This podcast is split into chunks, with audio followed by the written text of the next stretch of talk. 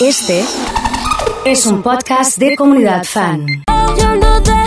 Como todos los lunes estamos con Jime Lopérgolo. Jime, ¿cómo andás? Buen Todo- día. ¿Todo bien, oso vos? Bien, todo tranquilo. Por lo menos, ¿qué onda? ¿Está Bien. frío? ¿Está caluroso? No, ahora caluroso. A la Ahora- mañana me morí ahora de sí. frío. Sí. Pensé que había salido desabrigada y ahora Ajá. estoy con todo en la mano.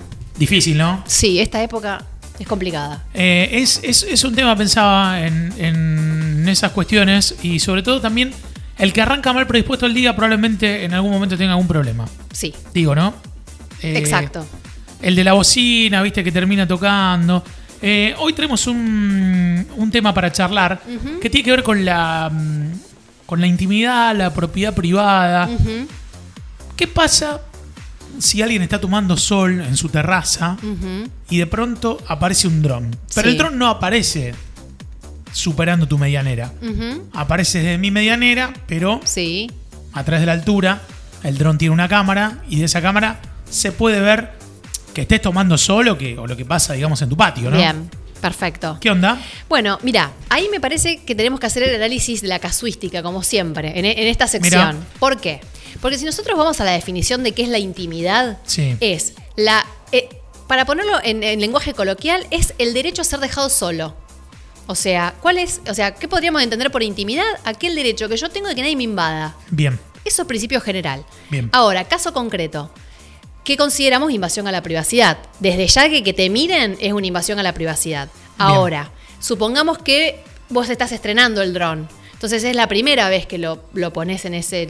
aparece por mi medianera. claro, estoy, estoy probando. ¿Qué Lo estás onda? probando, estás estrenando. Bueno, yo te digo, che, no lo subas más por acá, me molesta, yo estoy siempre en el patio, puedo que esté en paños menores, pues vengo a colgar la ropa así, y no estoy esperando que un dron me filme. Entonces te pido que no pongas más el dron ahí.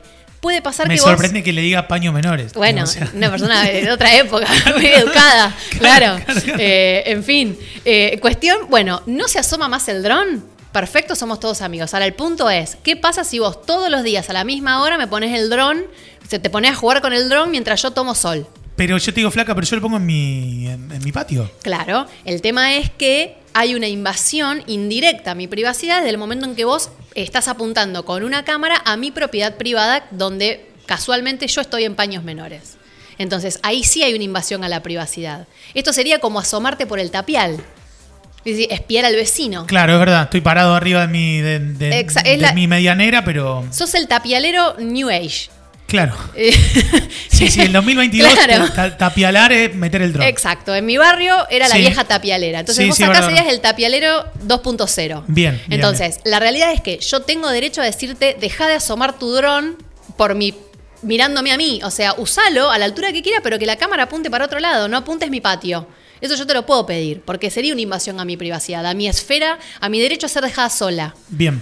Entonces ahí sí tendríamos un eventual reclamo donde yo te puedo intimar a que por favor no apuntes más tu cámara para mi lado. ¿Qué pasa si no lo hago? Y se arma lío con esto. Y yo voy hasta las últimas consecuencias porque diciendo, mira, yo la verdad que estoy mirando para otro lado, no miro para acá. ¿Puedo? Mira, a ver, ahí la realidad. eso es real, obviamente, Sí, digo, por supuesto. Aparte pasa y va a pasar todo, el- va a pasar cada vez más. Eh, vamos a pararnos desde los dos lados, es decir, desde mi derecho a que no me filmen, yo te puedo pedir, te puedo a- poner una restricción donde eh, se te impida que tu dron eh, me apunte. Podríamos llegar a lo mejor a un rubro intermedio donde, bueno, pongamos horarios. Yo a lo mejor no tomo sol desde tal a tal hora o no salgo al patio desde tal a tal hora y podemos decir, bueno, vos usás el dron en ese horario, yo después salgo al patio, supongamos que podríamos llegar a una mediación entre privados, pero prima fácil lo que yo tengo derecho a hacer es que vos pedirte que no me filmes mi casa, porque eso sí es una invasión a la propiedad privada, a mi propiedad privada y a mi intimidad, a las dos cosas.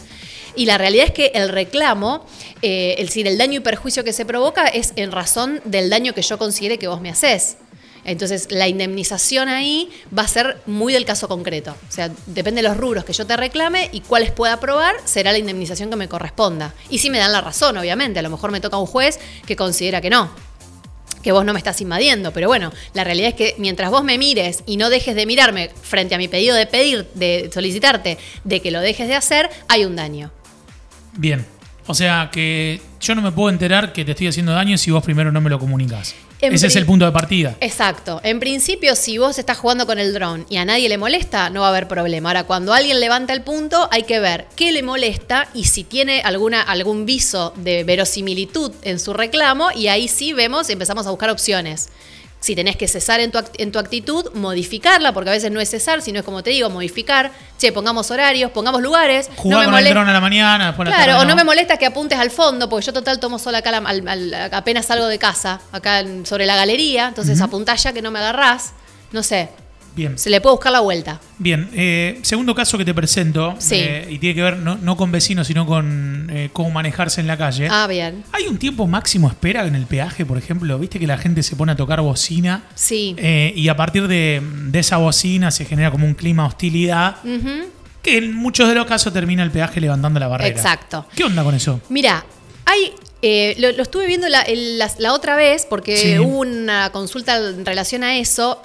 Siempre el peaje sucede sobre rutas concesionadas. ¿Qué quiere Bien. decir esto? Hay un privado que está explotando ese servicio que eh, nosotros somos usuarios mediante el pago del peaje. A cambio de ponerla en condiciones, mantenerla y todo Generalmente es una obra pública que es hacer la, la autopista, por ejemplo, y el pago es tener la casita de peaje durante una X cantidad de tiempo que le permita recuperar la inversión y, la- y después tener ganancia. Eh, en los contratos de obra pública, o sea, cuando se hace el contrato de concesión de servicio público, que es el, que es el peaje, se Sí. establece el tiempo de espera. O sea, hay un, está medido cuál es el tiempo prudente de espera entre que un auto llega, pasa la barrera y paga. Bien. Pasado ese tiempo, el concesionario estaría incumpliendo el contrato. Entonces, lo que tiene que hacer, y por razones de seguridad, porque en realidad lo que sucede es, en una autopista, la velocidad con, el que- de- de- con la que viene y, y- y el tiempo de frenado que tiene un auto. claro, claro. Entonces, pasado determinada cantidad de metros, hay que empezar a acelerar el, paso de los autos justamente por cuestiones de seguridad. Entonces, en ese caso, ellos tienen la obligación de levantar la barrera.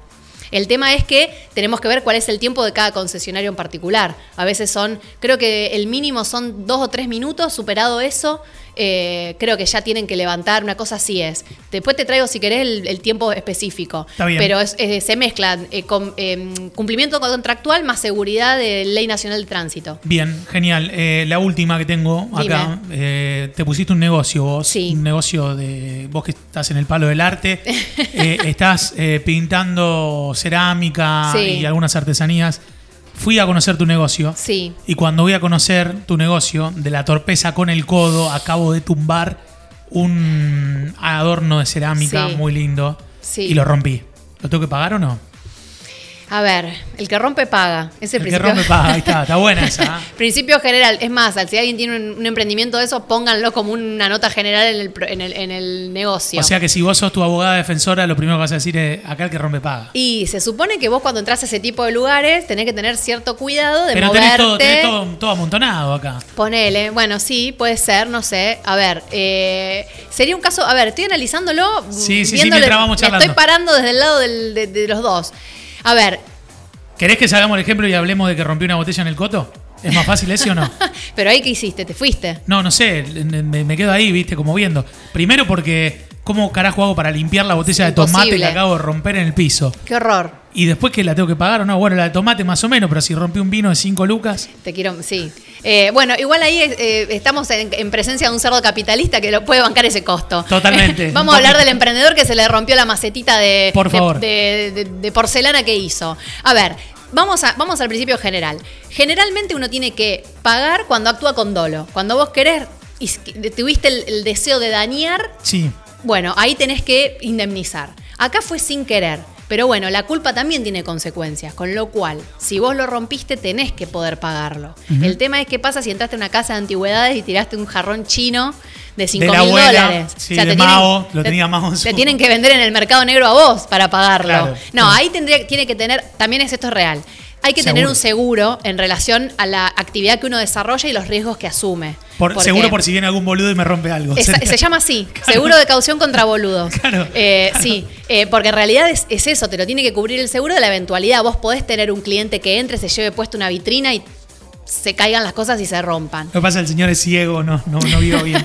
Eh, si yo me estoy cambiando y dejé la ventana abierta, me dice Juan y en Santa Fe, Sí. y un vecino me mira, Sí. ¿es invasión a la privacidad? No, porque ahí es un poco compartido. Eh, Es más, yo creo que hasta te pueden decir a vos que sos eh, que estás yendo en contra de la moralidad pública porque estás exhibi- exhibiéndote desnudo enfrente de una ventana. Eh, no, a ver. Vamos a poner el, el blanco sobre negro. Una cosa es que a vos intencionalmente te quieran mirar y te estén invadiendo tu privacidad mediante espiarte. Y otra cosa es que vos te pases desnudo por una ventana y justo haya alguien mirando y te vea. Bien. Ahí no hay invasión de privacidad, porque vos pasaste por tu ventana desnudo. Bien. Pero sí puede ser reclamos, y esto sí existe, eh, personas que son nudistas o exhibicionistas y por ahí salen al balcón desnudos o se asoman a ventanas y hay gente que ha presentado reclamos porque puede haber criaturas, chicos, ¿no? O le molesta claro. verle el culo al vecino, Claro. tiene también su derecho, Sí, y sí, sí. se pide eh, por razones de moralidad que se cuiden algunas formas. Es convivencia. Gracias, Jime, como Por siempre. favor. Jime López, charlando con nosotros. Pausa y ya venimos, dale.